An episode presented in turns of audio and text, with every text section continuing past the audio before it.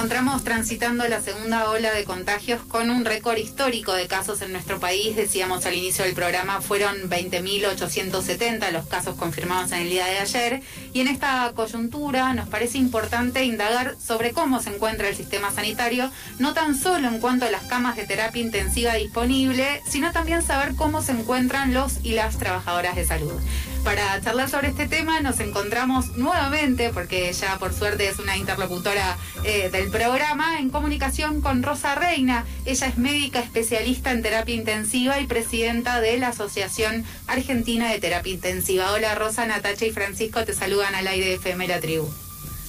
¿Qué tal? ¿Cómo les va? Muchas gracias. ¿Qué tal, Rosa? ¿Cómo estás? Muchas gracias por atendernos eh, una vez más.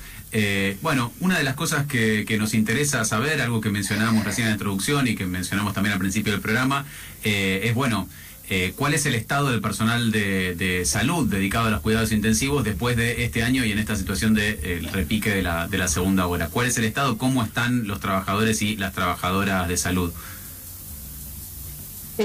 bueno, la verdad es que están en un estado de estrés, eh, muchísimo cansancio, agotamiento, eh, con estrés psicológico, eh, además del estrés físico y el cansancio físico, es ha sido un año muy duro y se perfila también otro, otro más, o por lo menos varios meses más, con muy poco descanso con colegas que lamentablemente han fallecido y otros que todavía no pueden volver a trabajar porque están eh, todavía tratando de recuperarse de las secuelas que deja este virus y eso, bueno, eso desmoraliza muchísimo.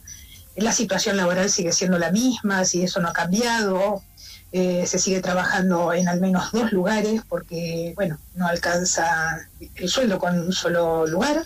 Así que la situación en ese aspecto no ha cambiado y por el contrario, ¿no? Ahora este, encuentra esta nueva ola eh, con un personal muy agotado, muy cansado, eh, pero bueno, con todo vamos que vamos a seguir trabajando, obviamente, porque es nuestra responsabilidad y es nuestra vocación, pero se hace, se hace pesado, digamos, se hace muy agotador.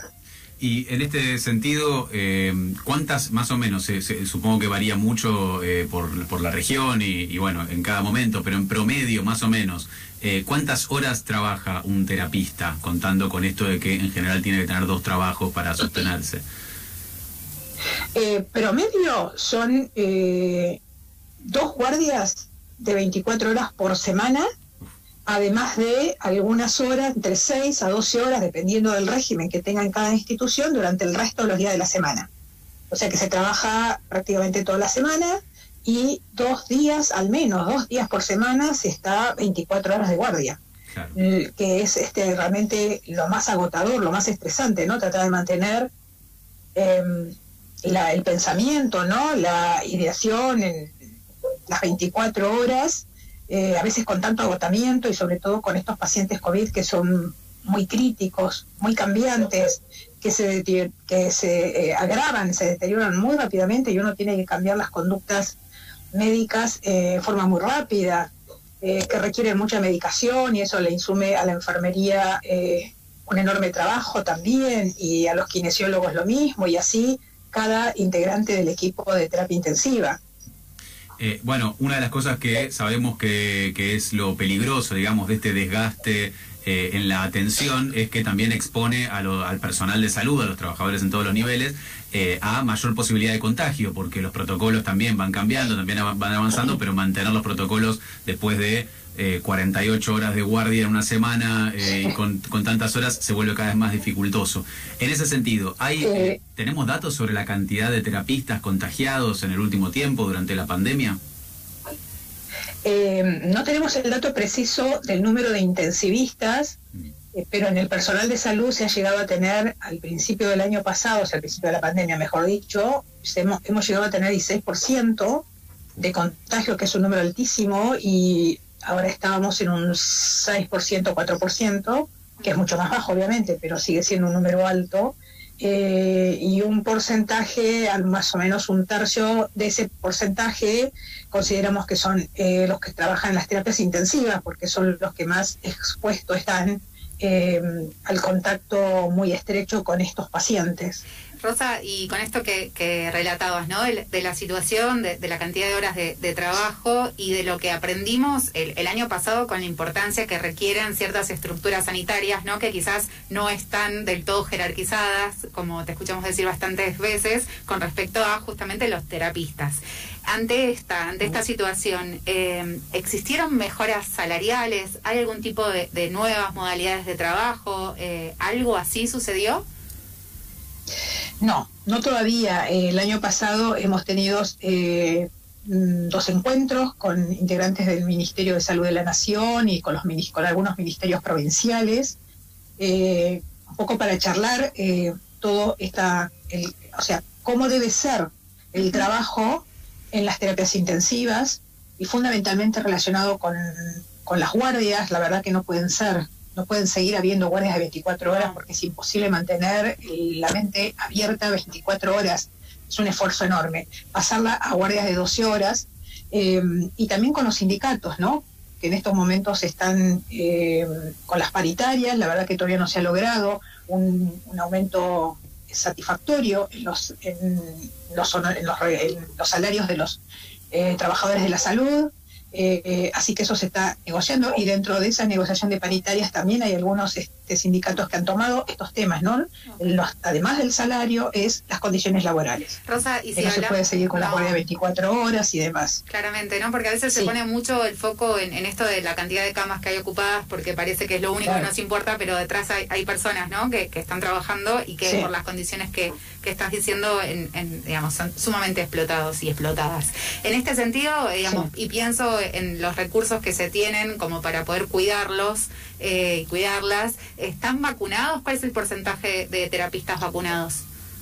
Sí, eh, los, eh, los, terapistas, la verdad que la, todos están vacunados porque fuimos los primeros en ser vacunados. así que en ese aspecto estamos protegidos. Eh, algunos eh, han comenzado con hace poquito ah, con algunos síntomas, pero bueno, los síntomas son de una enfermedad leve, afortunadamente, ¿no? Como ya sabemos, la vacuna afortunadamente nos protege de las condiciones graves, eh, pero bueno, es personal que, aunque tenga la sintomatología leve, por suerte, tiene que dejar de trabajar mientras está cursando la enfermedad y eso también en cierta manera este, altera el componente del equipo sanitario y eh, la mecánica de trabajo, pero bueno, son, es lo que sucede y hay que afrontar eso, entonces este, los que están pasan a cubrir esos los cargos de los este, de los que se contagian hasta tanto puedan volver, por suerte hasta ahora los cuadros son leves y eso es importante. Eh, con respecto a la, a la ocupación de camas, que es algo que también que sigue que sigue preocupando, eh, ¿cómo, ¿Cuál es la situación actual? ¿Cómo está distribuido eh, esta cuestión de la ocupación? Eh, la verdad que ha habido un incremento en la ocupación de camas en la, última semana, se podría decir. De hecho, ya este, pasamos oficialmente ya al 63,5%, sobre todo en el AMBA, de ocupación de camas de terapia intensiva, cuando hace una semana estábamos en el 59-60%, y a nivel nacional en un 57% cuando estábamos en un 55 a 56%. Esto significa que hay este, muchas instituciones, tanto públicas como privadas, que están por arriba de este porcentaje y algunas que están por debajo de este porcentaje. Pero lo que sí se está viendo es cada vez más ingresos a las eh, terapias intensivas. Mientras se sigue trabajando con las terapias intensivas no COVID, porque bueno, los pacientes de todas las patologías este, se siguen atendiendo. Eh, hasta ahora no ha habido modificación en ese aspecto, un poco como fue el año pasado, de tratar de evaluar qué cirugías se podían posponer y cuáles no, o sea, hacer toda una ingeniería eh, interna, digamos, en cada institución, como para poder eh, tener camas, algunas camas disponibles.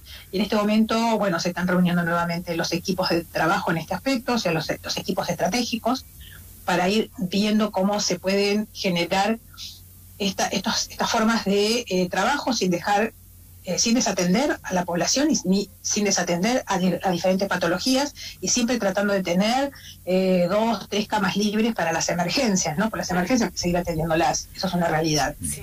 Rosa, y eh, ante esto, ¿no? Ante el, ocupamiento de las camas eh, de terapia intensiva y, todo lo que conlleva, digamos, eh, ¿hay algunas formas? Porque, por ejemplo, nos escuchábamos que en Pilar, en Olavarría, en Escobar, ahí como un casi están completas las camas de, terapia intensiva. Ante esto, ¿cuál sería la respuesta? O sea, ¿los pacientes se derivan a otro, a otro hospital, sea privado o público? ¿Cómo, ¿Cómo funciona? Eh, eh, se derivan. Si, esa institución no lo puede, no tiene lugar para atenderlo, se deriva a otra institución. O sea, se, ha generado una red de camas de terapia intensivas en toda la provincia de Buenos Aires, en los diferentes distritos. Eh, o regiones, como para ir viendo cuáles son las camas de las cuales se dispone, como para evaluar la posibilidad del el traslado y a veces qué pacientes se pueden trasladar, porque a veces no todos los pacientes se pueden trasladar debido a la gravedad, pero bueno, es toda una ingeniería muy fina que hay que hacer, eh, eh, que a veces este, hay que resolverlas en minutos y a veces no es tan fácil. Eh, porque si se incrementan la ocupación de las camas de terapia intensiva, van quedando cada vez menos instituciones que tienen camas libres. Claro. entonces, este, realmente es una situación muy compleja. La verdad que estamos en una situación muy diferente a la del año pasado. Este incremento tan brusco, este, bueno, nos pone, nos da bastante, nos deja bastante preocupación y bastante temor de que se puedan agotar las camas, y es lo que no queremos, ¿no? Ni que se agoten las camas, ni bajar la calidad de atención, porque nuestro trabajo es atender a la población lo mejor posible y es lo que tenemos que hacer.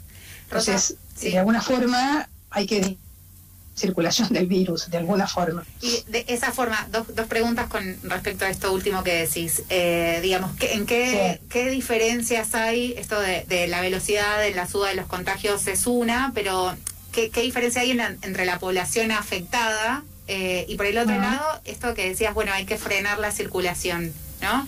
Cómo, ah. cómo, no sé si ustedes tienen como una idea, algo como para recomendar para que este, este virus deje, en realidad de circular, circulando, pero que no suban los contagios.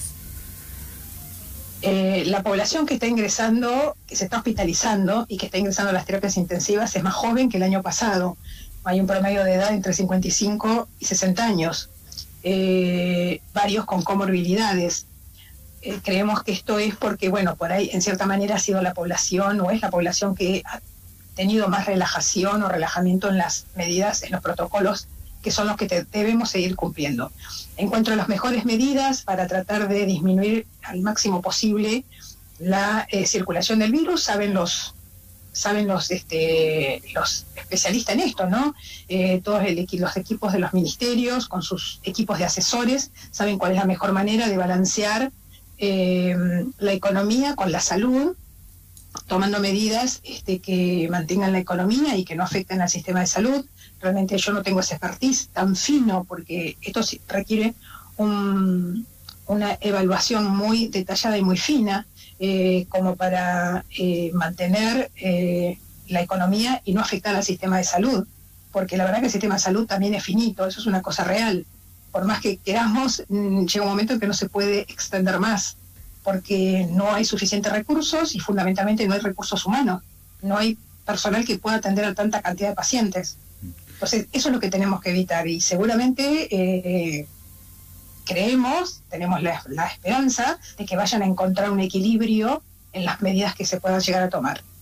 Bueno, algo eh, de, las medidas que se han tomado del año pasado a este tiene que ver con la ampliación de recursos, digamos, hay, hay, algunas, algunos recursos que se pueden resolver con la compra de insumos o con, eh, con la puesta en valor de los espacios que se utilizan para, eh, para la terapia y demás, pero lo que es irreemplazable y no se, puede no se puede resolver de un año a otro es eh, la cantidad de personas que, están capacitadas ah. para ese trabajo. En ese sentido te queríamos eh, preguntar algo también que bueno que, ya has contado al aire, pero algo que nos parece importante eh, volver a, mencionar que tiene que ver con la importancia de jerarquizar la, la especialidad.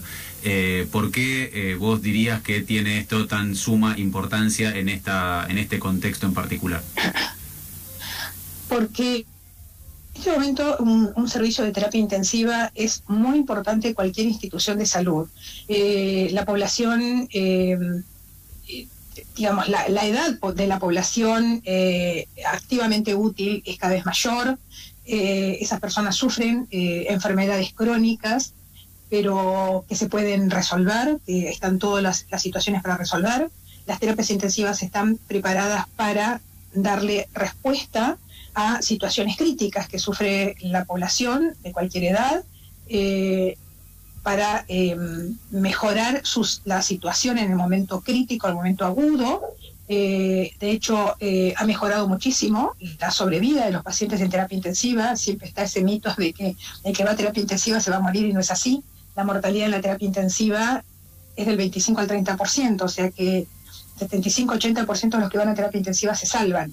Y esa es la importancia de los servicios de terapia intensiva. Cualquier cirugía compleja eh, hace su recuperación en terapia intensiva, eh, las patologías respiratorias eh, graves de la comunidad van a terapia intensiva, los posoperatorios graves y complejos van a terapia intensiva, los politraumatizados y los, traumas graves van a terapia intensiva y así puedo seguir numerando, ¿no? Mm. Donde está todo el equipamiento y el conocimiento fino, muy específico para seguir la evolución y el paciente que están al borde de la muerte y que uno eh, realmente con todo lo que hace los aleja de ese, esa línea que hace por ahí 40 años o 30 años no se podía pasar para este lado y las personas fallecían. Hoy esas personas no fallecen, continúan su vida, se recuperan y continúan con su vida.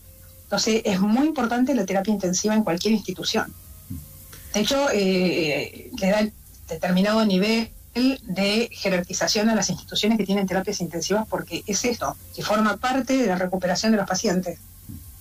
Eh, estamos hablando con Rosa Reina, médica especialista en terapia intensiva, presidenta de la Sociedad Argentina de Terapia Intensiva, eh, hablando un poco sobre la importancia de eh, esta especialización que eh, deberíamos poder aprovechar este momento en que se hace luz sobre el esfuerzo que se está haciendo en este contexto para reparar sobre el esfuerzo que se está haciendo, que se hace siempre, digamos, que se hizo antes también eh, y el que solo se va a poder seguir haciendo en condiciones de trabajo dignas eh, y humanas. Muchísimas gracias, Rosa, por habernos atendido una vez más y muchas gracias por tu trabajo.